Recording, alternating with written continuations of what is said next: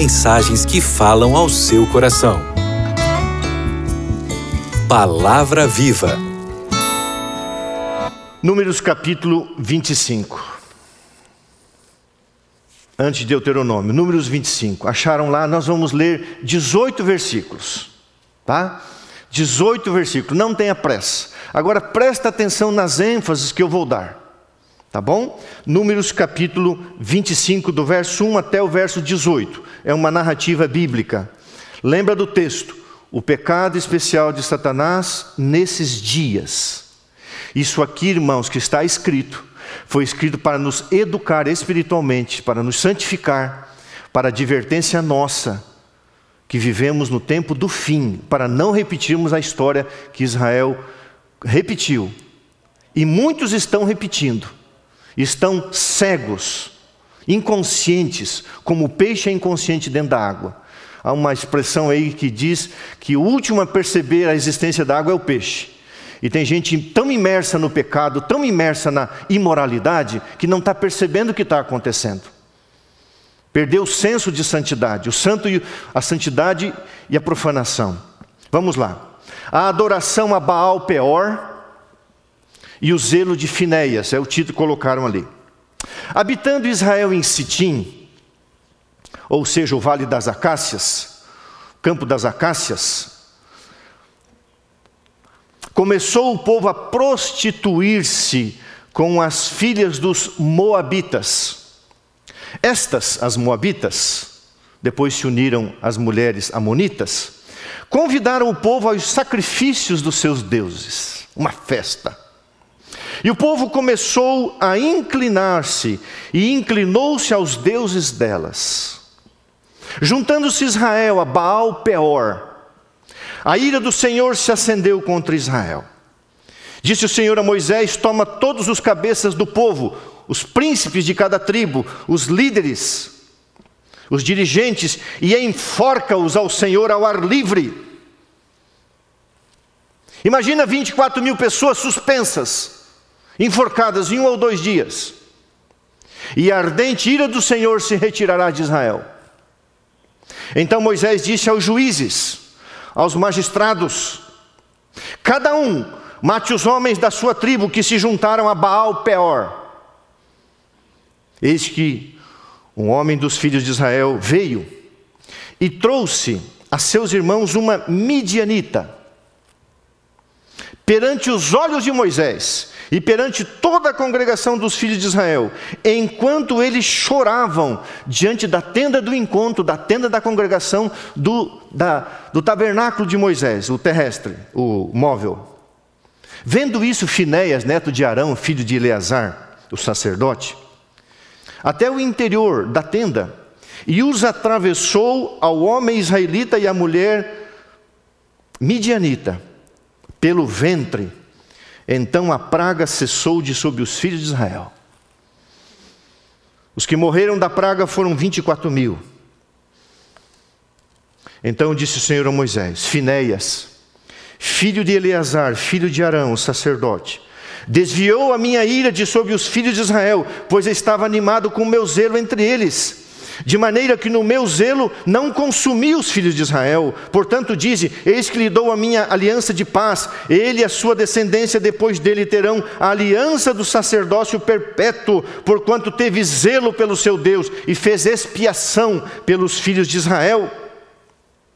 O nome do israelita, do afrontoso, que foi morto, era Zinri, ou Zinri, Zinri, filho de Salu príncipe da casa, príncipe da casa paterna dos Simeonitas, da tribo de Simeão. E o nome da mulher midianita que foi morta era Cosbe, filha de Zur. Também era uma princesa, só que era uma prostituta. Cabeça da casa paterna entre os midianitas. Disse mais o Senhor a Moisés: Afligireis os midianitas e os ferireis porque eles vos, afligiram a vós outros, quando vos enganaram no caso de Peor e no caso de Cosbe, filha do príncipe dos midianitas, irmã deles, que foi morta no dia da praga, no caso de Peor. Vamos ao contexto. Aonde estava Israel, querido povo de Deus? Israel estivera por 40 anos no deserto. Esses 24, 23 mil pessoas foram o restante daqueles que sobrevieram, sobreviveram e vieram até ali, mas que ali perderiam a sua vida e não entrariam em Canaã. Daquela geração que saiu no Egito, só entrou Josué e Caleb. O restante morreu aqui. Estavam nas campinas de Moabe, na fronteira com a terra prometida. Jericó, eles podiam avistar. Logo conquistariam Jericó, logo atravessariam o Rio Jordão. Do outro lado, apenas do outro lado, a terra que manava leite e mel, a terra prometida, a terra aguardada. Irmãos, por que Moisés não guerreou com os moabitas? Por que Moisés não guerreou com os midianitas? Por que não os destruiu? Muito bem, vamos lembrar quem era Moabe. Moabe, o nome Mindoab, chama-se Mindopai, uma expressão assim, se for traduzir literalmente é Mindopai. Era ancestral da tribo dos Moabitas. Moabe era filho de Ló com a sua filha mais velha. Portanto, parente, apesar de ser filha do incesto, né? significa eu sou do meu pai, era filha do incesto, mas era um parente de Abraão. E Amon, da tribo Amonita, Ben-Nami, o nome Amon significa apenas parente, era filha de Ló com o seu pai, a filha mais nova. E Deus, na sua bondade, na sua misericórdia, em virtude dos Moabitas e Amonitas e os Edomitas, que era, da raça de Esaú, Deus pediu que Israel não destruísse essas tribos, que Deus pregasse o Evangelho e tivesse misericórdia delas. Então o povo de Israel vem do deserto, chega para atravessar o Rio Jordão e fica numa grande planície, a planície de Moabe. Eram meio que parentes, mas os moabitas odiavam os israelitas. Interessante como alguns parentes odeiam os outros, né? E então, Moisés era proibido de destruir esse povo, os moabitas e amonitas e os edomitas, porque eram familiares, os ancestrais tinham ligação comum. E Deus queria dar mais tempo de graça para esse povo. Mas quando Balaque, o rei moabita, o rei de Moabe, ele viu que Moisés vinha e vinha destruindo tudo e vinha avançando, ele chama Balaão, e Balaão era considerado ainda um profeta verdadeiro. E você conhece o que aconteceu antes? Balaão foi chamado para amaldiçoar o povo de Deus e ele subiu no monte Peor, Peor era no monte. E ali de cima do monte, enquanto ele amaldiçoava, Deus abençoava, porque a Bíblia diz: não adianta você querer lançar uma maldição, o diabo não pode amaldiçoar quem Deus abençoa. Mas Deus também não pode abençoar quem busca a maldição do inimigo. A verdade, é, é ao contrário, é, também é certa. E então, o Balaão fez ali as suas, os seus negócios, era um cobiçoso, ambicioso, todo ambicioso sempre vai perder. A ambição tira a vida, diz Provérbios 1, 14.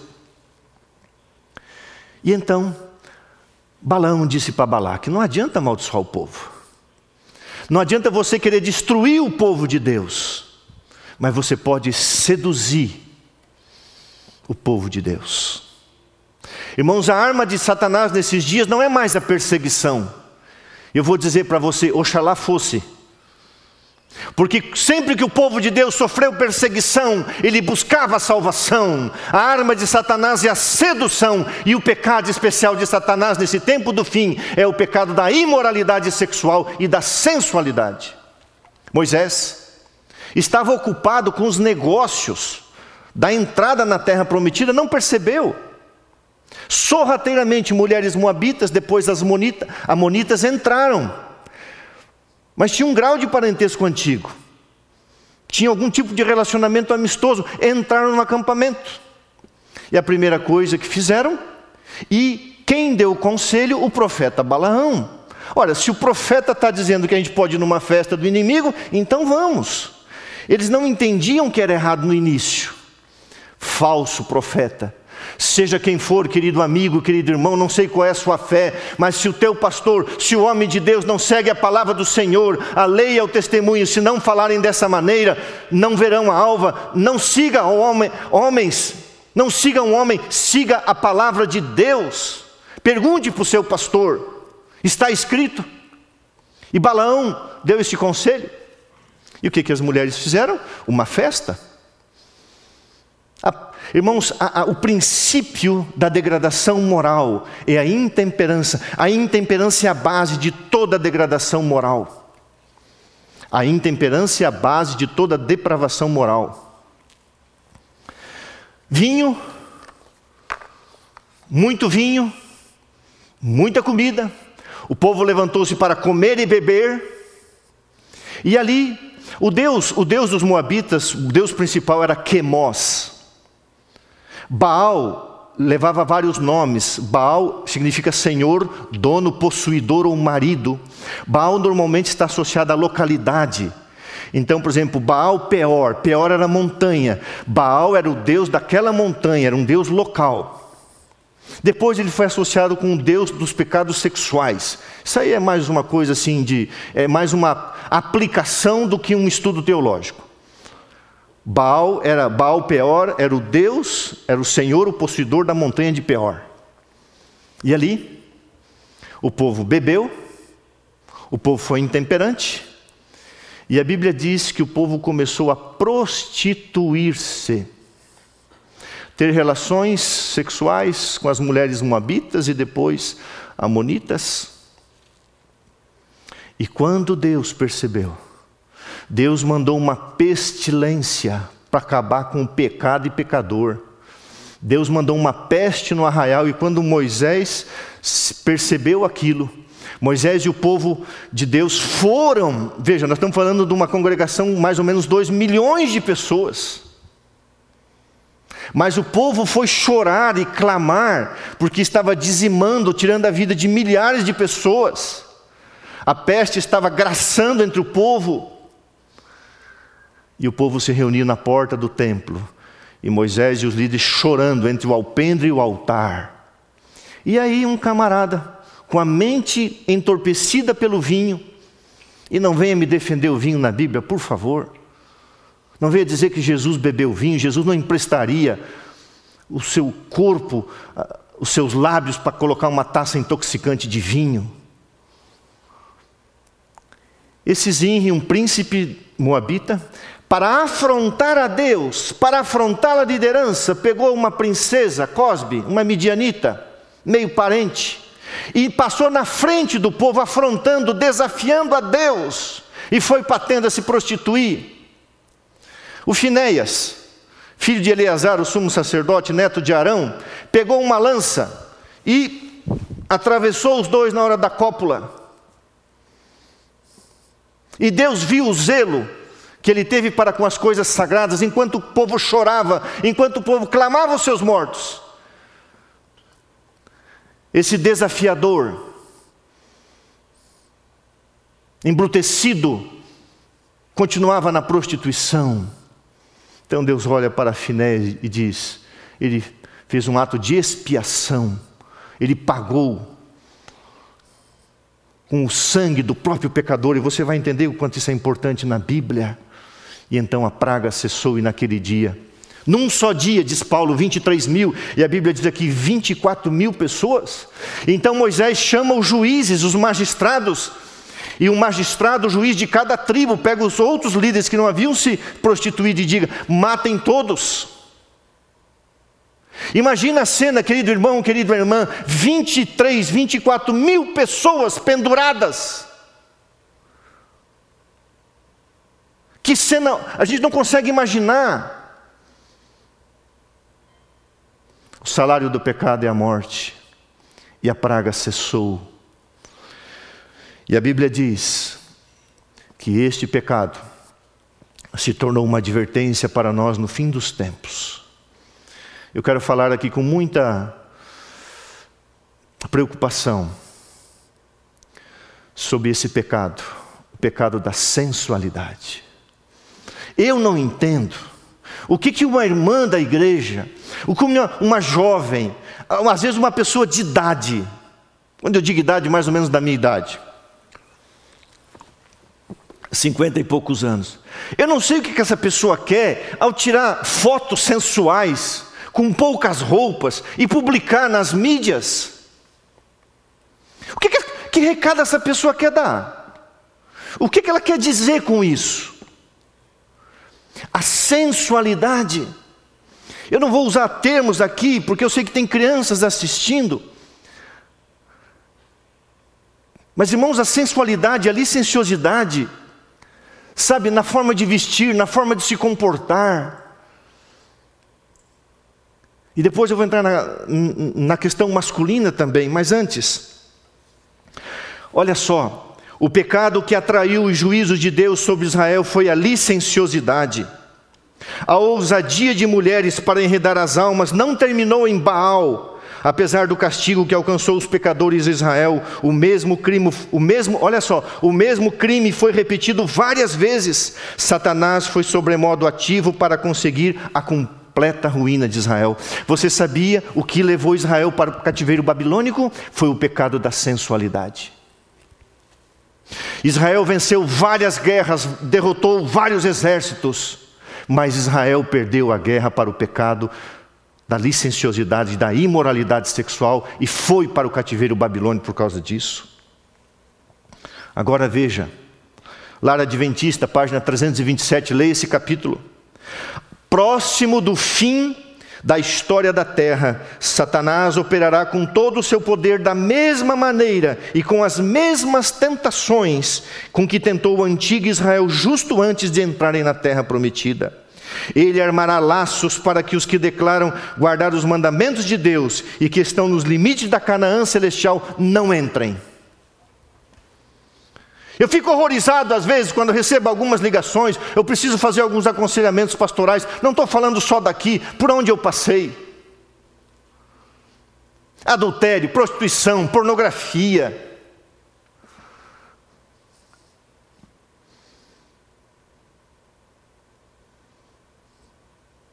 Jovens que se relacionam antes do casamento, sexualmente falando.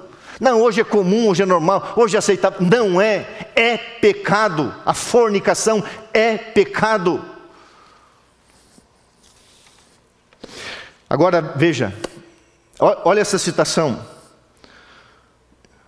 A licenciosidade é o pecado especial de Satanás deste século. Jamais o vício levantou sua deformada cabeça com tamanha ousadia.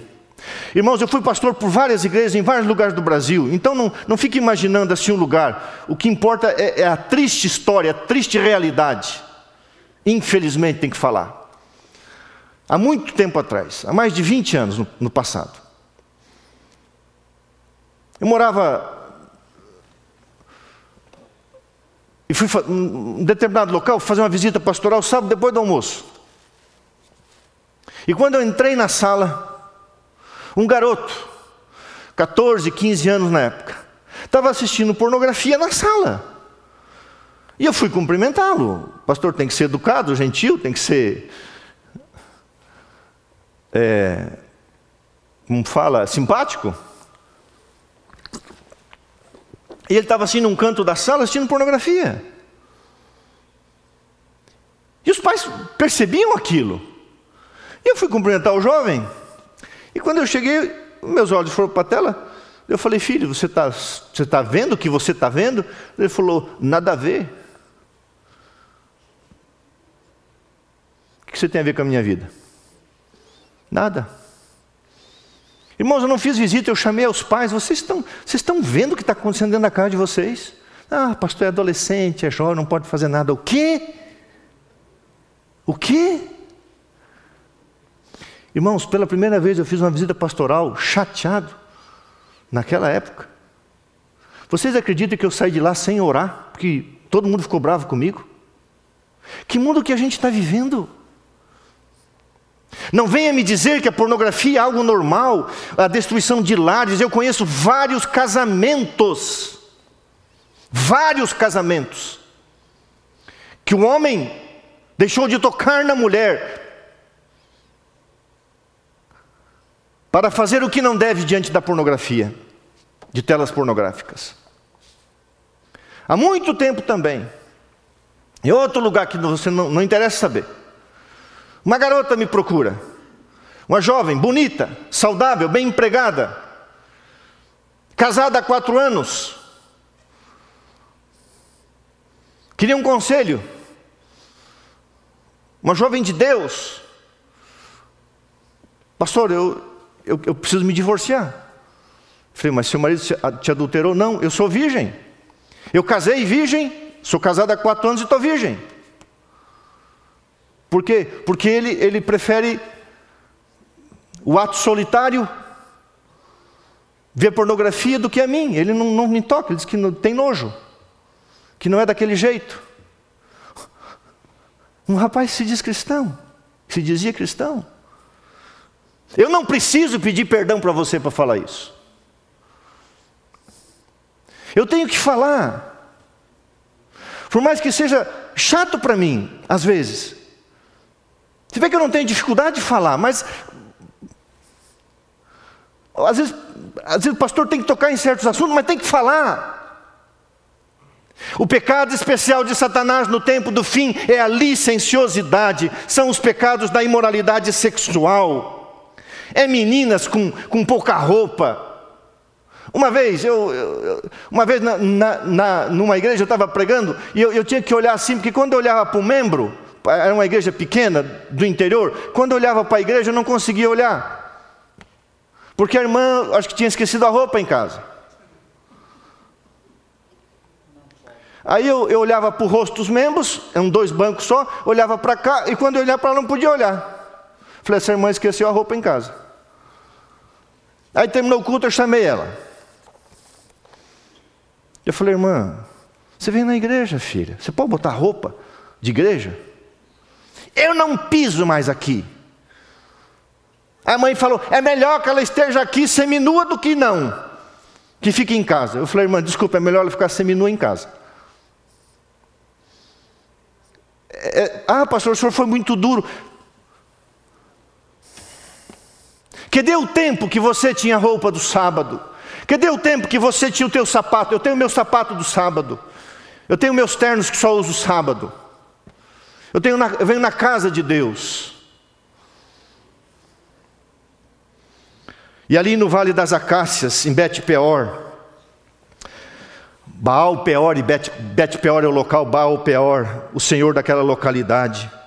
Apenas o Rio Jordão se achava entre eles e a terra prometida, irmão querido, irmã querida. Nós vivemos num tempo chamado breve, estamos na fronteira da terra prometida. Só falta atravessar Canaã e nós vamos embora para o céu. Não deixe Satanás tirar a eternidade da sua vida por causa de um pecado sexual. Quantos pastores, quantos amigos, infelizmente amigos, perderam o ministério por causa de adultério. Quantas esposas de pastores abandonaram os cônjuges, destruíram o ministério por causa de homens. Uma coisa constrangedora para um pastor, é constrangedor. Nenhum pastor em sã consciência gosta disso, mas às vezes precisa, e a gente tem que ter muita ética, muito respeito.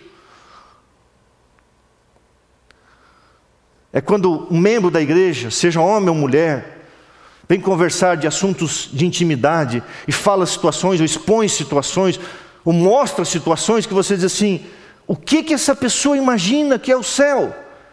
Você acha que vai, na glorificação, vai tirar assim? Eles o venceram pelo sangue do Cordeiro. Estamos no limiar da eternidade, pouco tempo nos resta aqui. Então, a Bíblia diz que primeiro houve uma prostituição espiritual, depois uma prostituição moral e depois literal. Irmãos queridos, é, é, é, o povo levantou-se para comer, festas, divertimentos. O Salmo 106, 28 diz assim: comer os sacrifícios dos ídolos mortos. Sabe o que acontece quando você comia um sacrifício de um ídolo morto? Você dizia, eu pertenço a esse, ídolo, eu sou dele, ele é o meu possuidor, ele é o meu senhor. E eu vou falar uma coisa para você aqui. Eu estou estudando, eu ia pregar sábado que vem, mas não, eu vou pregar um sermão sobre Jesus, senão. Mas todo pecado sexual, você vai entender a hora que eu pregar esse sermão. Todo pecado sexual é uma forma de possessão demoníaca. Quem é o Senhor da sua vida? É Jesus ou é Satanás? O que você contempla, a cruz de Cristo ou a nudez? É uma possessão. E quando Israel estava comendo aqui o alimento sacrificado a Baal Peor, o monte, o monte Peor, o, o Deus daquela localidade, dizendo: Ele é o nosso Senhor. Não é Jesus que nos tirou lá do Egito, não é Jesus que abriu o Mar Vermelho, não é Jesus que Deus deu um maná. E sabe, se você estudar, é impressionante, irmãos, desde que Israel entrou em Canaã, Israel teve problemas com a imoralidade sexual, até irem para o cativeiro egípcio. Destruiu uma nação. Salmo 106, 28 diz: Comer os sacrifícios dos ídolos mortos. Agora veja o que está escrito é, no comentário bíblico adventista. Ao comer da comida de sacrifícios e ao se inclinar perante o Deus pagão, proclamaram ser, serem seus seguidores, ou seja, Ele é o Senhor da nossa vida comunhão com Baal. Com quem você tem comunhão? Com a Bíblia, com o Espírito de Profecia, com bons livros? Com quem você tem comunhão? Quando você está em contato com a imoralidade virtual, esses prostíbulos virtuais, você está tendo comunhão com o próprio demônio. Não se iluda, irmão. Ah, nada a ver. Tem tudo a ver, sim. Depois da prostituição espiritual, houve a prostituição moral, as normas divinas sumiram e veio então a libertinagem.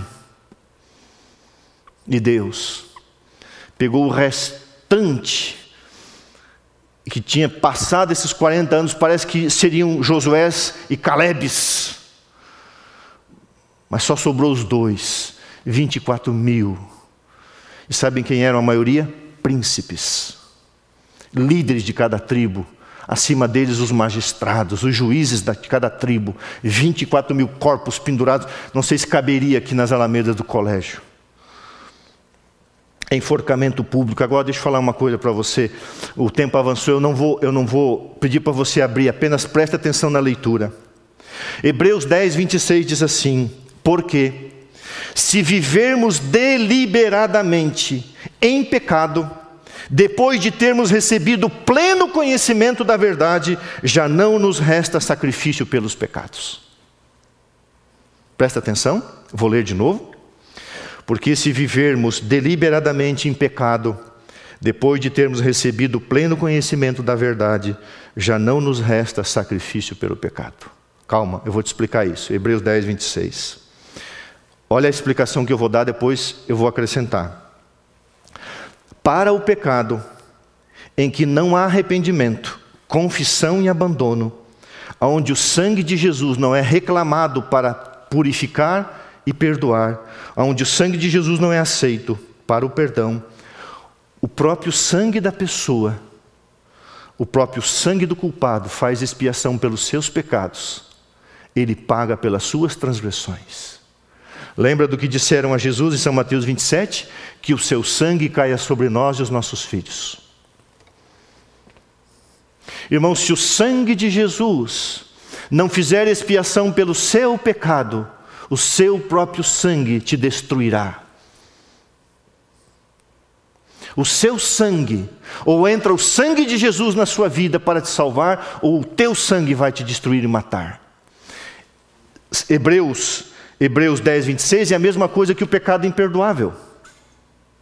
Ou seja, a pessoa não quer se arrepender, ela não quer o perdão, ela não quer mudar, ela quer viver assim. Então não tem perdão, porque ela não quer. O pecado imperdoável é que a pessoa não quer perdão. Não há expiação porque a pessoa não quer o sangue de Jesus. E quem é o sangue que faz a, a expiação? A expiação para a morte, que eu digo aqui? É o próprio sangue da pessoa, ou seja, a sua vida vai pagar pelos seus pecados. Ao invés de aceitar o pagamento, quando Jesus disse está consumado, está pago.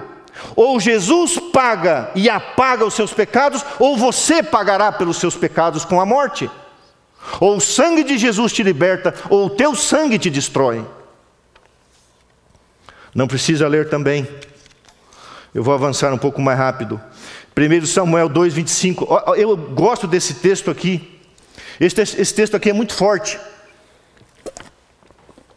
Lá diz assim, 1 Samuel 2,25: Pecando o homem contra o homem, Deus lhe servirá de juiz, de árbitro. Pecando o homem contra Deus, quem lhe servirá de juiz? Se você peca contra Deus e você não quer se arrepender, você não quer mudar, irmãos, quem pode interceder por você? Pecando o homem contra o homem, Deus lhe servirá de juiz. Pecando o homem contra Deus, quem? Quem vai interceder por ele?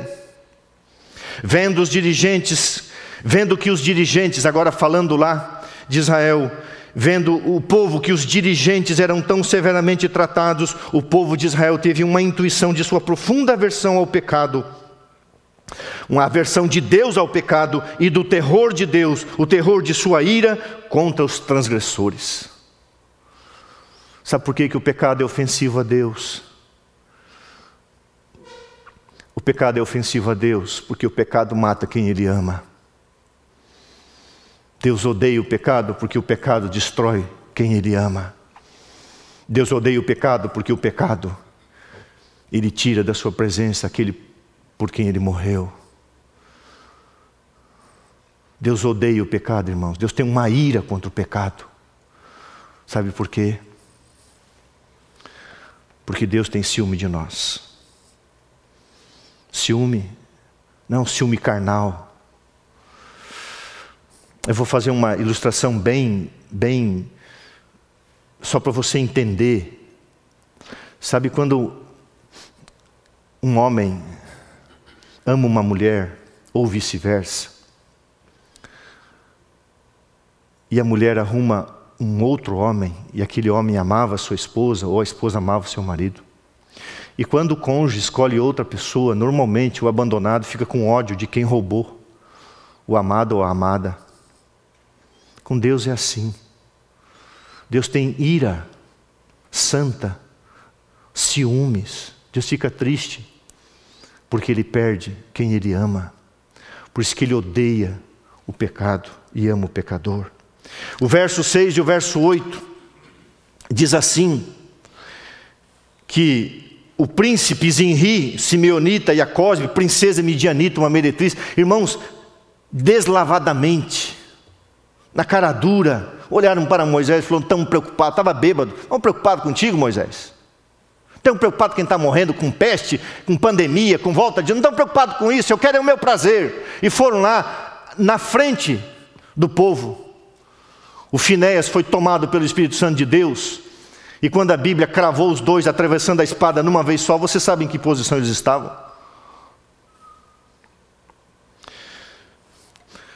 Os homens podem olhar para uma linda mulher, uma influencer, uma youtuber, uma modelo, uma artista, mas se tem um caráter sensual, é apenas uma prostituta. Aos olhos de Deus. Enquanto que, pela graça de Jesus, uma prostituta se torna uma princesa. Para mim, não existe história mais linda na Bíblia do que a história de Maria Madalena. Ela era uma prostituta. Ela foi feita prostituta. Mas quando se encontrou com Jesus, ela se tornou uma princesa. Eu tenho para mim que eu vou ter que tem algumas dificuldades para chegar perto de Jesus, sozinho, lá no céu. Porque eu acho que sempre aos pés dele vai estar Maria Madalena.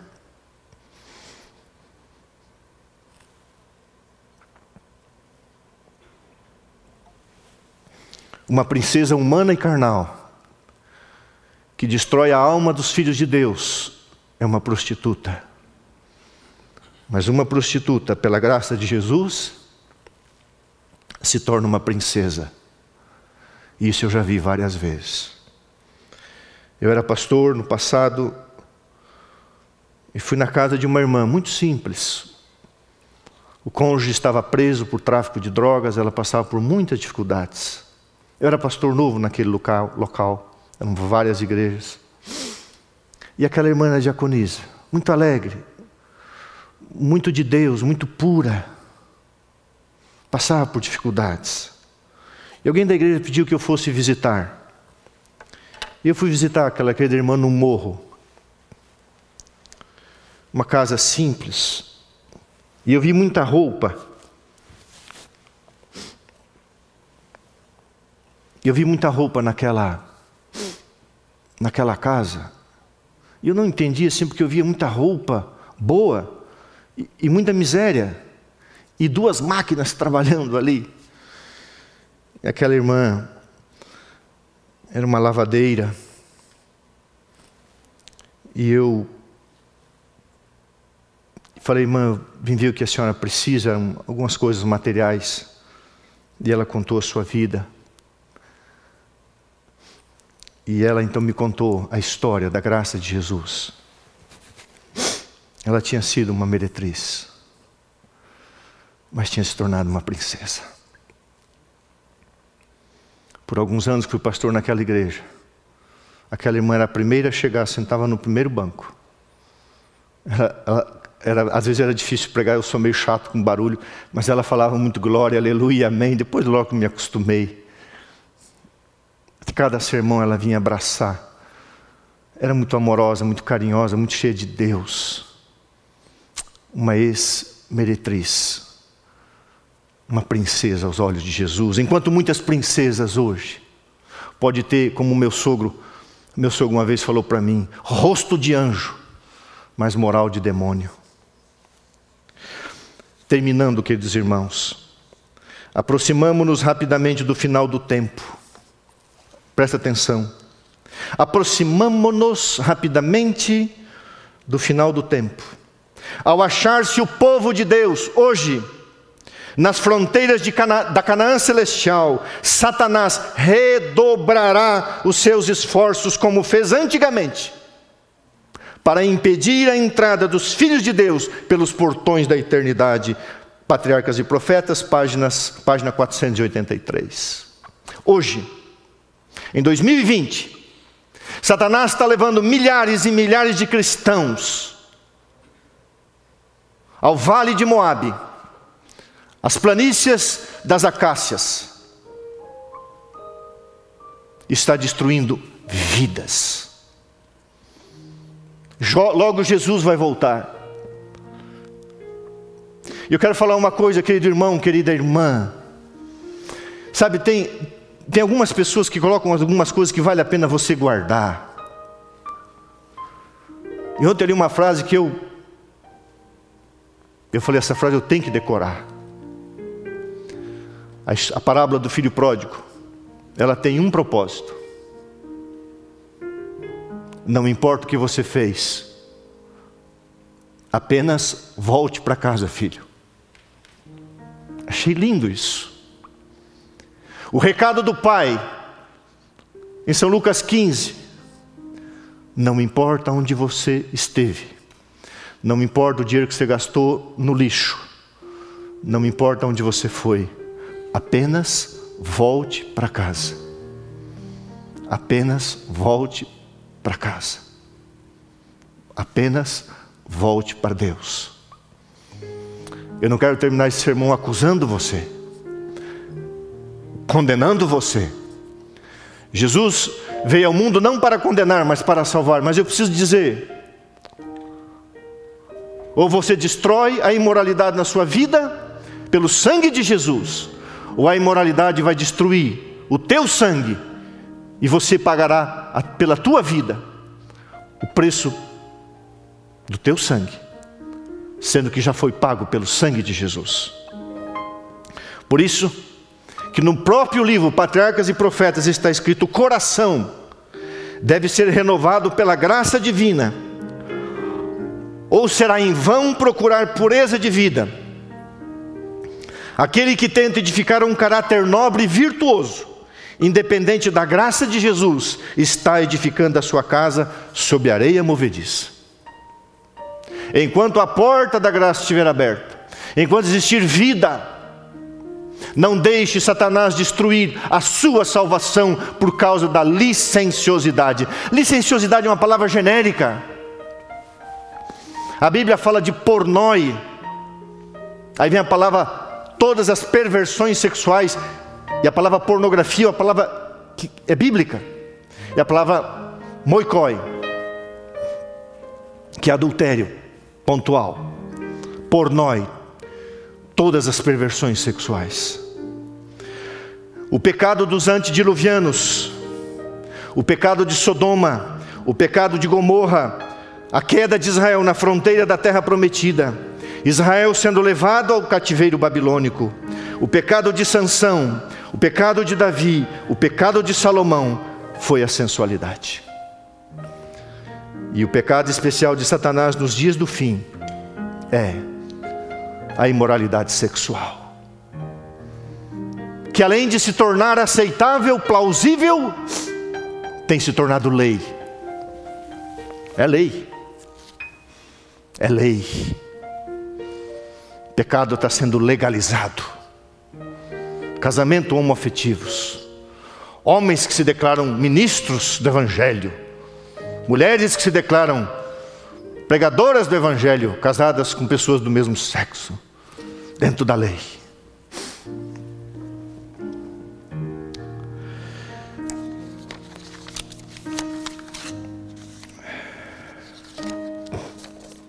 Quero ler para você.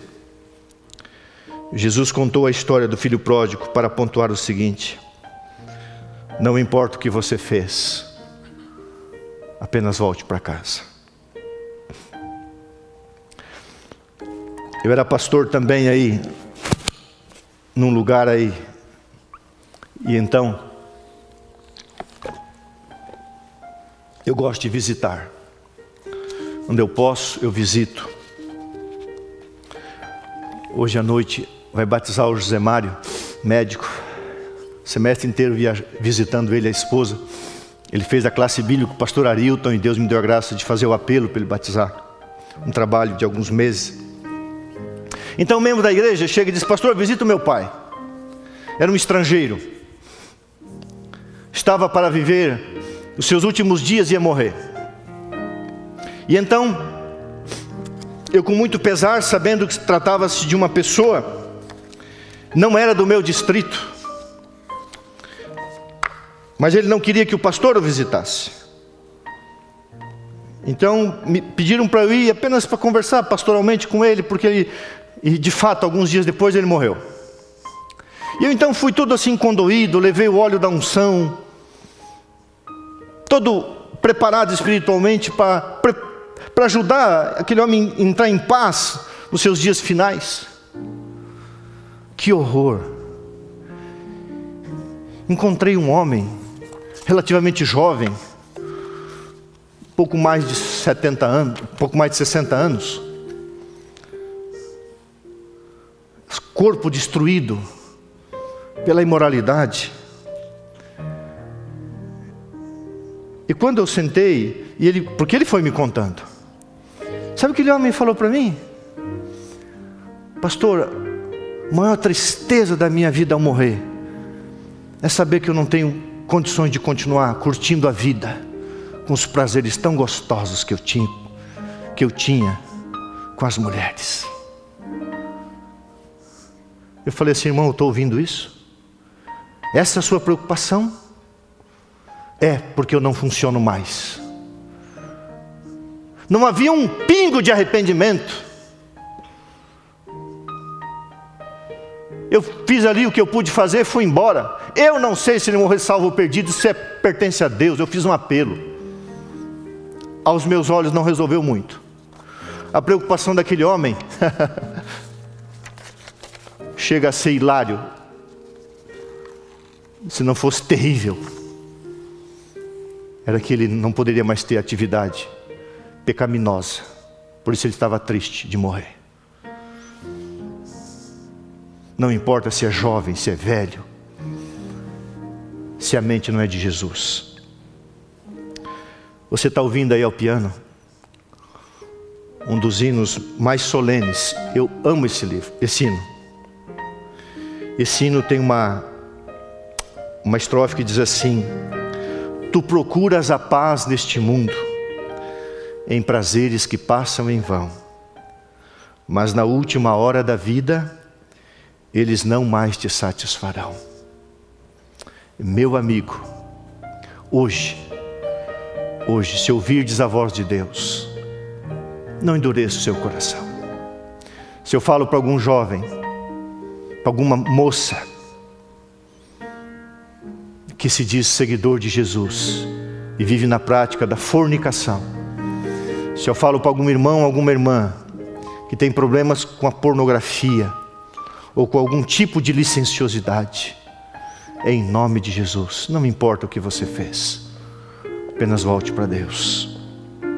Meu amigo, hoje tu tens a escolha: vida ou morte, qual vais aceitar?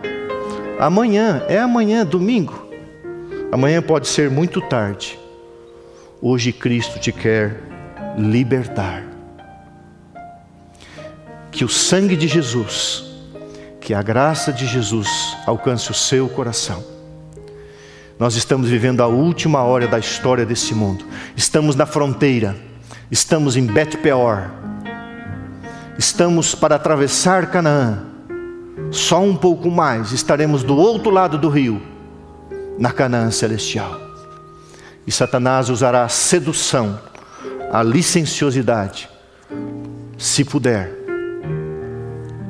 na sua vida e na minha vida, para nos tirar da Canaã eterna. Não permita que isso aconteça.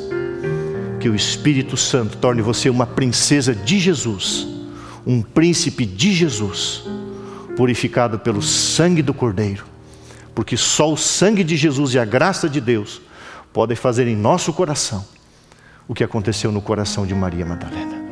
Oremos.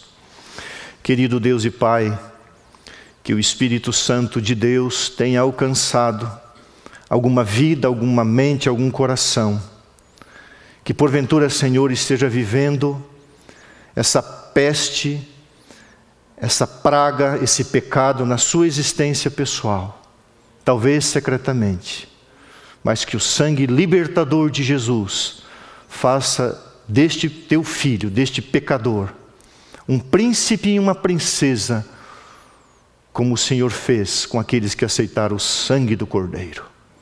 Abençoa o teu povo, aonde estiver, assistindo essa mensagem, que tenha sido uma mensagem da parte de Deus, através do Espírito. Pai, a Bíblia diz que quem espera Jesus a si mesmo se purifica de todo o pecado. Nós somos purificados a nós mesmos pelo sangue de Jesus quando procuramos na Sua palavra na oração, na humildade, reconhecer que somos impuros por natureza. Portanto, oramos continuamente como Davi. Cria, ó Deus, em nós um coração puro e um espírito reto. Em nome de Jesus. Amém.